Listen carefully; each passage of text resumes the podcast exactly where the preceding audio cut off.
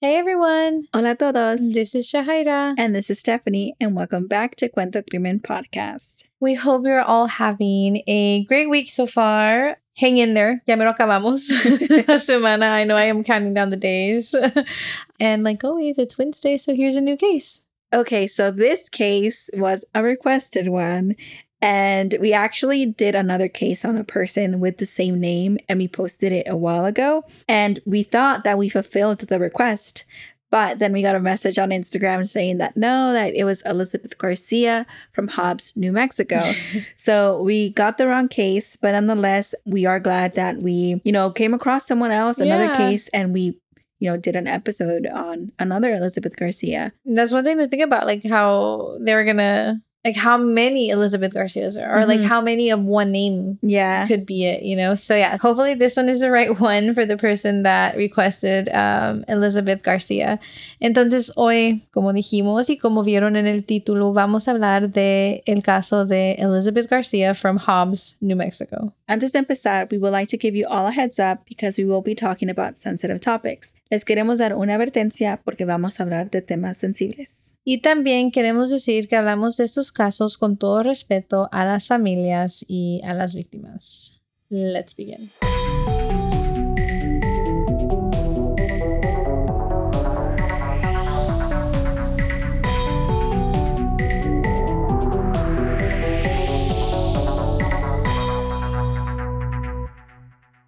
Hoy vamos a hablar sobre el caso de Elizabeth García y ella era una mamá joven, ella tenía 26 años y era mamá a tres hijos. Her children were Xavier Mendoza of 13, Jerome Mendoza de 11, and Sene Mendoza of 10. And here's a little bit more background on who she was.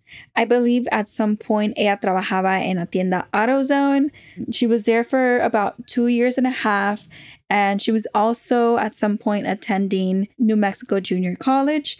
Y en unos artículos leímos que she was described as someone who was so motivated to get ahead in life for herself and for her children. And honestly, not to be cliche, pero cuando uno tiene hijos, your whole reality changes. like, as cliche as it sounds, you think of the little ones and you're like, yeah, I want to get better for them. Mhm. Um, so I definitely relate to her on that. Y entonces el 16 de enero del 2002, Elizabeth estaba trabajando at New Mexico's largest chain of convenience store, which is called Allsup's Enterprises of Clovis, New Mexico. Y este día en particular, she was working the graveyard shift and she was working it all alone. And after her shift, she just disappeared. It was investigated that around 2:30 a.m. she mysteriously disappeared from her job. And this was noticed because a customer came in and the store estaba sola, no había empleados. It was just a store that was just open, but no one Mhm. was there to help out. And so they were able to narrow it down to the exact time that Elizabeth disappeared. A resident in the area later found her body that day in a Hobbs field and called it in. So the investigators headed to the field and they were able to identify this body as Elizabeth Garcia's. And they were able to document some of the things they found. Por ejemplo, ellos encontraron a shoe print, tire marks, y hasta encontraron un poco de ADN. They also wrote down everything that they found, right? Elizabeth was fully clothed when she was stabbed. And later in the autopsy, they also discovered that she was stabbed with so much force that she had broken bones. And they also found semen on her body. And I think, I mean, right off the bat, the fact that she had 50 stab wounds, that means like this person clearly wanted to kill her. Like they clearly wanted her dead. Yeah, I, I think they say like if it's that, you know, intense, it's kind of like a crime of passion, right? Mhm, yeah. Or could it be like a crime of opportunity and just someone going on a like raged Yeah. type of thing? And so right away they looked into some suspects, pero they didn't really lead to anything because parecía que todas las personas de interés were cleared out. 16 meses después, on May 14th, 2003, authorities recovered a body who was later identified as Patty Simon. And some workers had to call it in because they came across it, right? And so authorities discovered that she suffered from blunt force trauma, a broken nose, and skull fractures. And to be specific, she was found in a caliche pit right outside Hobbs, New Mexico. And all over this case, there was so much DNA that was found um, that later was connected to their prime suspect. And a little bit more on Patty. Um, there is some similarities between Elizabeth Garcia's case and Patty Simon's case. So Patty disappeared. También ella estaba trabajando at a department store. And right away, this case wasn't automatically connected to Elizabeth Garcia. Like no one really kind of like saw the connection or there wasn't evidence to connect them. And we'll go into that later, but we're just stating how there's like those similarities between mm-hmm. the cases. So Patty was discovered el mismo día que desapareció. Y entonces a delivery man and a coworker se encontraron con un hombre que estaba acostado y no traía camisa. And he was just laying down on the road. And so the coworker stopped a ver si necesitaba ayuda or if like he was okay, you know? And he ended up actually giving the shirtless man a ride back to his apartment, but offered if he wanted a ride to the hospital porque el hombre tenía rasguños por donde quiera. And like it just seemed like he had just gone through something. Like he mm-hmm. did not look okay. Yeah, it's like a good Samaritan asking, like, do you need some like medical attention? Because yeah. you don't look too well. But esta persona, este señor, les dijo que no, que he um, was all scratched up porque la noche anterior he was at a bowling alley talking to this girl que se llamaba Patty. And then Patty was, you know, being attacked by some guys. And so he kind of had to jump in, but doesn't really remember everything, like all the details. He just mm-hmm. remembers waking up at the side of the road where this person found him. So después de escuchar esto, you know, he just drops him off and just lets it be. But as he drives away, he just, I don't know, I guess, you know, as a person, you reflect on the situation. Y ya se le hizo muy raro and he just could not process it. So then they uh, decided to report it to the police. And at this point, the police were already investigating Patty's case because it had been discovered earlier that day, right? And so they went over to this man's apartment to talk to him because they might have thought that there could be a connection. You know, I mean, like the signs are obvious, right? Like el hombre dijo que él estaba platicando con una mujer que se llama Patty y ahora una mujer que se llama Patty is missing and he was just, you know, found laying on the road y no se miraba bien. He had scratches and all they know is Patty's dead. And here's this man talking about that the night before he was with a woman named Patty. Mm-hmm. So, like some similarities or like overlaps. Overlaps. Or, like, huh? Like they need to see if these two incidents are related. Entonces, the authorities arrived to his apartment and this person was in the same conditions as when he was dropped off. So he was still shirtless and all scratched up. He, you know, was in no rush to clean up or anything like that. Like same situation, same appearance. Yeah, which is kind of strange because after a tough night out or yeah. a rough night, like that's what you want to do. Like, shower, relax. Yeah, clean up, you know? Sleep. Yeah. Yeah. So at this point, they were able to identify this person as Paul Levette, and he does agree to interview and authorities obtained a search warrant to get his blood and hair samples. And when authorities interview him, él les da una historia muy diferente a la historia que le dio a las personas que lo recogieron. So now he was saying that he had met Patty at work and that they were inside a car when a man approached them and began to threaten him with a knife and was demanding drugs. Y entonces dice que después de eso, they all got into a physical altercation. Y luego también dice que Patty conocía a esta persona that caused this whole fight. And so his story goes on, and él está hablando how this man made him and Patty drive to somewhere remotely.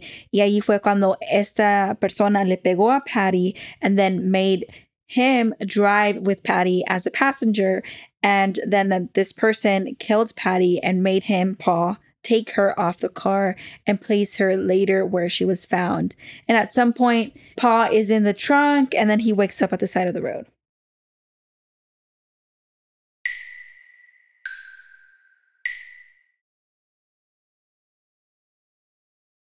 And I know it's seems like a lot, right? Yeah. But at this point, las autoridades no creen que estos dos casos estén conectados. And so we're going to take it back because, you know, we're talking about Patty, but now how is it connected to Elizabeth's case? Entonces, a este punto, las autoridades no creían o no habían conectado el caso de Elizabeth al caso de Patty. Y no fue hasta una segunda entrevista que tuvieron con Paul que el nombre de Elizabeth vino you know, it came up. And I think the investigators asked to start from the beginning. And then he started talking about January 2002. But he's taken it all a year before. As soon as he said that date, investigators knew that there was more mm-hmm. to just Patty. Yeah. Paul had a lot to say in these interviews and he definitely changed his story. So investigators did want to like keep interviewing him, figuring out what his real role in this situation is, right? Mm-hmm. And in one of his interviews, este Paul mentioned his brother-in-law, Stephen DeMoss, maybe being involved with Elizabeth's case because at least like Stephen's dad was interested in Elizabeth. And I guess Stephen had a grudge because Elizabeth maybe rejected um, his dad. And by the way, like Stephen DeMoss is the brother-in-law that Paul at the time of Elizabeth's disappearance. So Paul claimed that he gave Stephen his DNA and that it could potentially be on this crime scene. And he was talking about Elizabeth's crime scene. Like his DNA was there because of a condom that was found along with some pubic hair. You know, like saying, oh, if you find my DNA, it's because I gave it. You know, mm. I didn't do anything, but I, I gave it to Stephen. Um, and then en otra entrevista, él está hablando de otro hombre, not Stephen, just a different man, mm-hmm. que atacó a Patty. You know, now this is Patty's case. And then he's changed his story that it, in fact, was his brother in law, Stephen DeMoss. And some other details change in the story as well. For example, you know, in this story, he is not in the trunk at all. And he also said that Stephen Le- le preguntó por su ADN, and so he spit into a cup, and then that's why they might be able to find his DNA on the scene. I think it's great. Like, I don't know, as soon as you start changing your story, just something is not right. Like, there's just.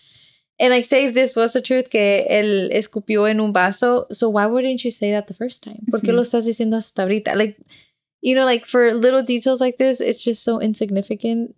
So why not just say the truth? You know? Yeah. I don't know. And then en otra entrevista, él también está cambiando más detalles diciendo que él no tiene nada que ver con lo que pasó and then just changing overall like some details. But the one thing that is staying the same, él dice que Stephen DeMoss was involved. There were so many similarities between the two cases, uh, Patty's and Elizabeth's. Like both women disappeared in similar circumstances. They were both found with their throats slit and were found in remote areas. Y también en las dos escenas, los investigadores were able to find other similarities. Por ejemplo, ellos encontraron a shoe print, que por cierto, later on, they were able to confirm it matched Paul's shoes. So that's also a big red flag. And in addition, the tire marks at both scenes también uh, were a match to Paul's car. Investigadores pudieron colectar ADN from both crime scenes and later was linked to Paul Levette. They had so much evidence piled up against Paul, but when it came to the trial, there was a very interesting turn. The defense attorney, Mark Horton, and Rebecca Reese called for witnesses, and they were trying to argue that Paul followed Stephen DeMoss and that, you know, Stephen was the one that was involved with the murders y que Paul nomás estaba allí because he was following him. Um, and that the reason why Paul followed him was because he was scared of him. So their goal was kind of to paint a certain picture of Stephen, you know, the brother in law, and kind of start pointing everything towards him. And the goal was kind of to like point fingers at Stephen and kind of just turn it all on him. In this trial, Paul Levette was facing two charges of first degree murder and one charge of sexual abuse and one count of kidnapping. Jurors took four hours to deliberate. Y al final, Paul Lavette was charged with the death of 26 year old Elizabeth Garcia and 35 year old Patty Simon. And he was sentenced to life. In the case of Elizabeth Garcia, también leímos que there was a lawsuit over her kidnapping and murder against New Mexico's largest chain of convenience stores, Allsup's Enterprises of Clovis. And this lawsuit was settled in a matter of minutes and her children were given 51 million in damages. And that sounds like a lot of money, right? 51 million dollars is a lot of money, but it just sucks because at the cost of what? At the cost of what? Like perdieron a su madre. It like could never important person, yeah. you know, like the mother. Mm-hmm. But you know, going back to like the lawsuit, when we were researching that, we found that there was no security cameras, and she was the only one working there. So that is why they settled on that. Yeah, I think this is like really important to say because like she was working alone and like that, you know, it's kind of scary, you know, especially if people know that you're working alone, people learn your work schedules, that could be very dangerous. So, after this, the state environmental health board is requiring convenience stores that are open from 11 p.m. to 7 a.m. to have two people working or put bulletproof glasses. Honestly, kind of relevant, but kind of not. But I remember my first job, I was going to be alone closing like a bakery shop and I was terrified. I mean, when it was my first job, but like it being alone in such a like open space and like you have the cashier, you have the responsibility of like el dinero, it's scary. So I'm kind of glad that this was like a change and like a requirement. Another thing that we read towards our the end of our research, um, we found that New York Supreme Court ordered a new trial because the first one combined both cases into a single trial. So the case of Elizabeth Garcia and Patty Simon into one trial. So they overturned the conviction in Elizabeth Garcia's death, but upheld his conviction for raping and murdering Patty Simon. Y la razón because it was overturned for Elizabeth's case was, and we quote, the justices ruled that a district court judge error in holding one trial for both murders, and it was prejudicial to Paul Levette in the Elizabeth Garcia case. So that's all that we have for this week's case. I just want to comment on like the fact that, you know, someone came across someone laying down on the floor and they tried to help him out. Mm-hmm. And because of that, they were able to connect, you know, this person to a crime that was just made, right? To, mm-hmm. you know, someone who just murdered Patty Simon.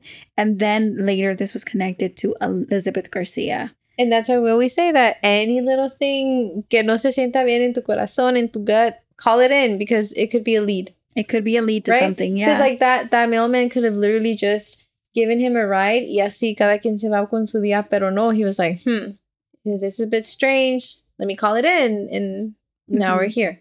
But yeah, that is all that we have for today's episode. Thank you so much for tuning in every week. We appreciate you all, and we'll see you all next week.